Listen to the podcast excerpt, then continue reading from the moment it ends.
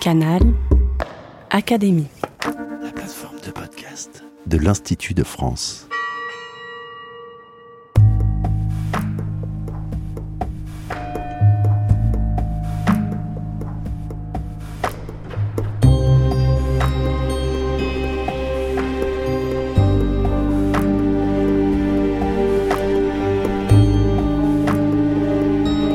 Pascal.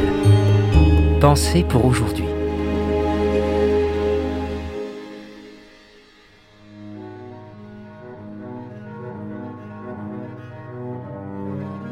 Pensée 668. Les cordes qui attachent le respect des uns envers les autres, en général, sont cordes de nécessité. Car il faut qu'il y ait différents degrés, tous les hommes voulant dominer, et tous ne le pouvant pas, mais quelques-uns le pouvant. Figurons-nous donc que nous les voyons commencer à se former. Il est sans doute qu'ils se battront jusqu'à ce que la plus forte partie opprime la plus faible, et qu'enfin il y ait un parti dominant. Mais quand cela est une fois déterminé, alors les maîtres, qui ne veulent pas que la guerre continue, ordonnent que la force qui est entre leurs mains succédera comme il leur plaît. Les uns le remettent à l'élection des peuples, les autres à la succession de naissance, etc. Et c'est là où l'imagination commence à jouer son rôle. Jusque-là, la pure force l'a fait. Ici, c'est la force qui se tient par l'imagination en un certain parti. En France, des gentilshommes, en Suisse, des roturiers, etc. Or, ces cordes qui attachent donc le respect à tel et à tel en particulier sont des cordes d'imagination.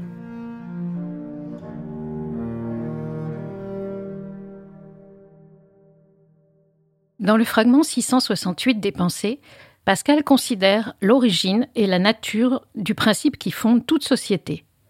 Au lieu de coexister de façon anarchique, au risque d'une incessante prédation de l'un sur l'autre, les hommes se réunissent en un groupe dont la cohésion est assurée par un lien ou, selon l'expression de Pascal, des cordes qui attachent le respect des uns envers les autres. Respect signifie, à consulter le dictionnaire d'Antoine Furtière, déférence, honneur, soumission qu'on fait à son supérieur. Le fragment 115 pose quant à lui Le respect est incommodez-vous. On se lève devant un juge, un professeur, un souverain, sans que ce geste soit pourvu d'aucune utilité pratique, mais parce qu'il permet de témoigner à la personne qui l'honore qu'on accepte de s'infliger une incommodité par égard envers elle, ou plus exactement, par égard envers la fonction qu'elle occupe. La gêne qu'on s'impose est l'emblème d'une révérence consentie.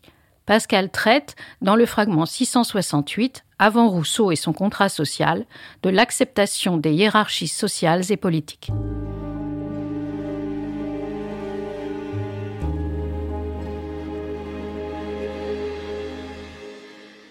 Le fragment comporte trois paragraphes. Le premier pose un axiome. Le lien social, envisagé à travers l'image très concrète de cordes, non sans suggérer que cet attachement constitue pour partie une entrave, un asservissement, correspond à une nécessité. De nécessité veut dire par nécessité, nécessairement. On ne saurait s'en passer. Les cordes qui attachent le respect des uns envers les autres, en général, sont cordes de nécessité. Car il faut qu'il y ait différents degrés, tous les hommes voulant dominer, et tous ne le pouvant pas, mais quelques-uns le pouvant. Figurons-nous donc que nous les voyons commencer à se former. En effet, dans le monde post-lapsaire, tous les hommes, ravagés par l'amour de soi ou encore l'amour propre, veulent l'emporter sur leurs semblables. Ils veulent dominer, être maîtres de leurs congénères. Ils sont mus par la libido dominandi. Ainsi qu'un, bien qu'il n'eût qu'un frère plein de jalousie envers lui, en vint-il à le tuer. Les hommes ne peuvent tolérer d'occuper la seconde place, ni même d'avoir le moindre égal, discernant en chacun un rival à surmonter, sinon à abattre. L'inégalité des forces imparties à chaque créature implique toutefois que quelques-unes l'emportent sur les autres, définissant différents degrés entre elles. Ces hiérarchies, déterminées par les capacités naturelles des individus, ne procèdent pas d'un choix intellectuel ou d'un accord délibéré des parties. Elles sont le résultat d'un jeu de forces d'ordre mécanique. le mathématicien Simon Stevin s'était intéressé quelques années plus tôt à ce qu'il appelle l'art pondéraire par cordage. Pascal connaissait vraisemblablement son étude. Elle put lui inspirer l'image des cordes, introduite à consulter son manuscrit lors d'une reprise de son texte. Le second paragraphe du fragment explicite et précise le propos en recourant à une fable. Figurons-nous, propose Pascal qui emprunte au modèle scientifique de l'expérience mentale. En Pascal, le savant et le moraliste ou l'auteur spirituel cohabitent toujours, œuvrant le plus souvent de concert. L'auteur invite son lecteur à imaginer les hommes commencer à se former. L'usage réflexif et intransitif du verbe former est rare, il déroute. Pascal désigne par là le moment où les hommes s'assemblent, où ils prennent forme ensemble, où ils forment un corps singulier, comme on dit former une armée, une conspiration, un escadron, précise Furtière dans son dictionnaire. Ces exemples, ressortissant au registre militaire, annoncent la suite. Il est sans doute, poursuit Pascal, c'est-à-dire il est certain, qu'ils se battront. L'agrégat qui se produit procède d'une action violente. Il s'enracine dans l'usage de la force et de la violence. Pascal n'ignore pas Hobbes.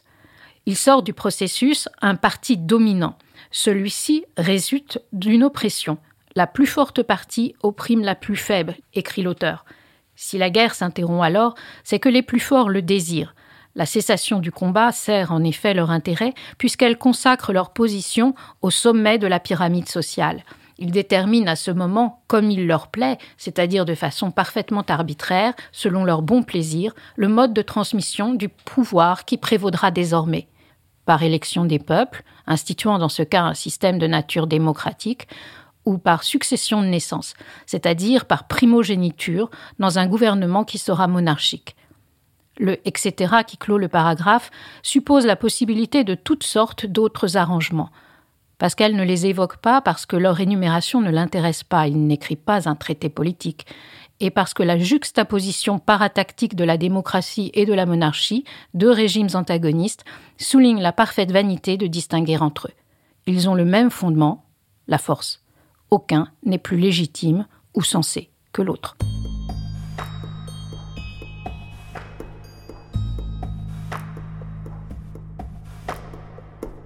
Le fragment n'a rien d'un scandaleux apax. Il reflète au contraire une conviction que Pascal exprime à maintes reprises, notamment dans les trois discours sur la condition des grands. Leur brutalité est peut-être encore plus forte, comme ils sont adressés au fils du duc de Chevreuse, Charles Honoré d'Albert, lui-même destiné à devenir duc et père, à savoir un des plus puissants seigneurs de France. Or, Pascal lui rappelle que sa grandeur n'est liée à aucune qualité naturelle qu'il aurait en partage, mais au pur hasard de sa naissance. Ce n'est pas une grandeur naturelle, conséquence d'un talent ou d'une vertu propre, mais une grandeur d'établissement, à savoir le résultat de l'usage et de la coutume. Elle n'est pas usurpée, elle n'est pas méritée non plus. Les grands règnent sur leur entourage parce qu'ils sont, dit Pascal, des rois de concupiscence. Ils détiennent ce que les autres convoitent, à commencer par l'argent qui permet de subvenir aux différentes nécessités de l'existence. L'unique vertu des puissants consiste par conséquent à contenter les désirs de leurs familiers, à répondre à leurs besoins volontairement, à mettre, je cite Pascal, leur plaisir à être bienfaisants, sans quoi ils agissent en tyrans, leur motivation n'étant déterminée que par des rapports de force. Rude vision, qui prend son origine dans l'idée qu'au regard de Dieu, tous les hommes sont intrinsèquement égaux entre eux. Aucun ne l'emporte sur les autres. Voire, selon la parabole évangélique, les premiers seront les derniers et les derniers seront les premiers. Les béatitudes proclament en effet Heureux les pauvres en esprit, car le royaume des cieux est à eux, Heureux les doux, car ils recevront la terre en héritage. Heureux les affligés, car ils seront consolés. Les grandeurs dans l'ordre du monde ne sont pas celles de l'ordre de la charité. Aux yeux du chrétien fervent qu'est Pascal, s'il est nécessaire d'accepter un ordre social et politique qui permette de se garder du mal absolu de la guerre, a fortiori de la guerre civile, dont les guerres de religion et la fronde ont laissé des souvenirs horrifiés à ses contemporains, cette acceptation n'a rien d'une reconnaissance de sa légitimité en soi. à chacun de conserver sa pensée de derrière, d'agir comme si cet ordre était juste, sans naïveté ni crédulité, toutefois, sans en penser moins.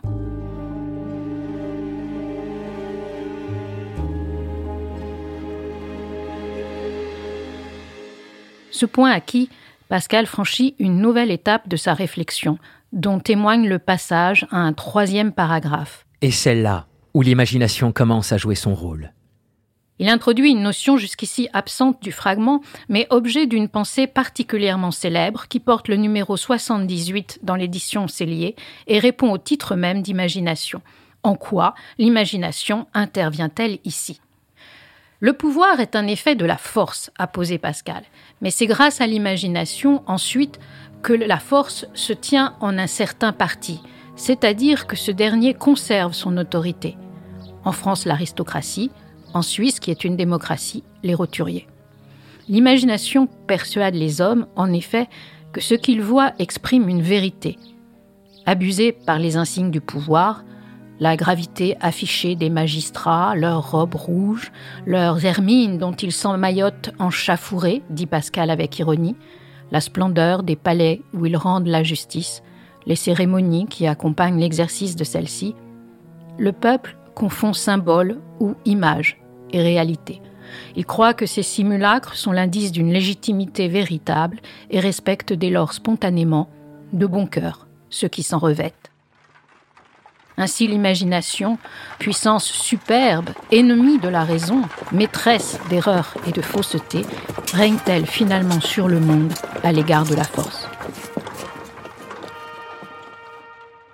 Car son pouvoir s'étend à celui des médecins dotés de bonnets carrés qui assoient leur gravité, des avocats en soutane ou des rois, qui vont, le front ceint de couronnes constellées de pierreries dont le poids les écrase, traînant des manteaux brodés qui les empêtrent, mais en imposent au commun des mortels. Ils vont surtout, à tout instant, entourés de gardes, de hallebardes, de trompettes et de tambours, qui manifestent visiblement la force qu'ils se targuent d'exercer. Au contraire, note Pascal dans le fragment 78, les seuls gens de guerre ne se sont pas déguisés de la sorte, parce qu'en effet leur part est plus essentielle. Ils s'établissent par la force, les autres par grimace. Au XVIIe siècle, il n'existe pas d'habit militaire préfixe. Pascal y voit une absence de nécessité quand tous les autres procèdent en feignant d'être ce que par essence ils ne sont pas. Grimace, feinte hypocrisie, explique Furtière, impression, sentiment, non pas fait.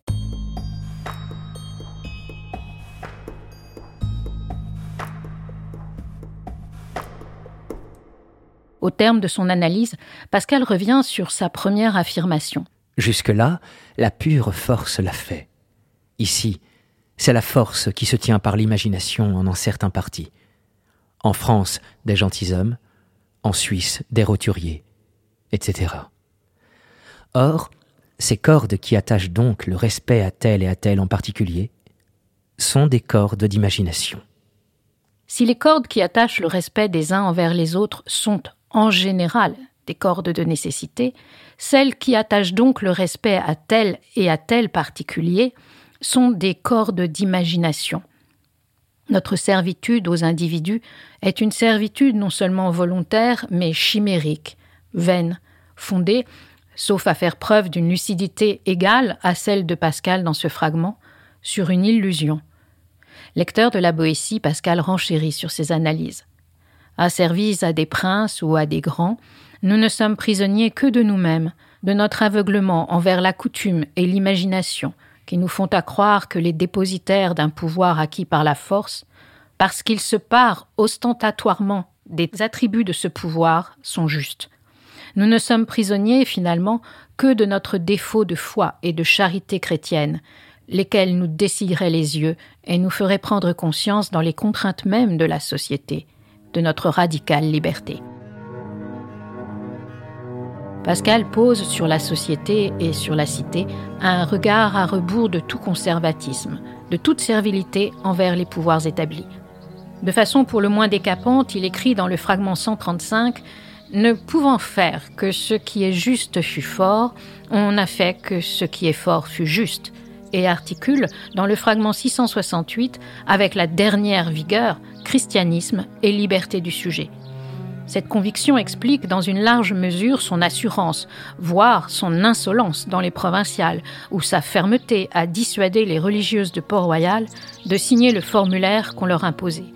Aux yeux du chrétien véritable, nulle position, nulle autorité établie dans le monde qui vaille abdication des droits de sa conscience, sinon pleinement consentie, en toute connaissance de cause et à toutes fins utiles. Message de dignité, en même temps que de responsabilité politique et civique, qui révèle un Pascal soucieux, selon une formule du fragment 94, de l'économie du monde, en dépit de la corruption fondamentale de ce dernier. Lucide, entêté de franchise, Pascal se montre affranchi de toute chimère, autant que pas un libertin.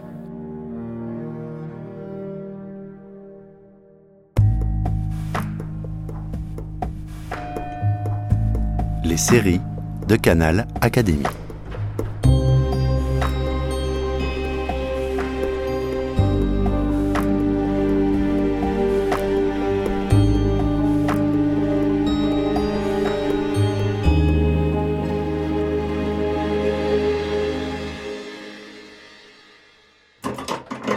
Canal Académie.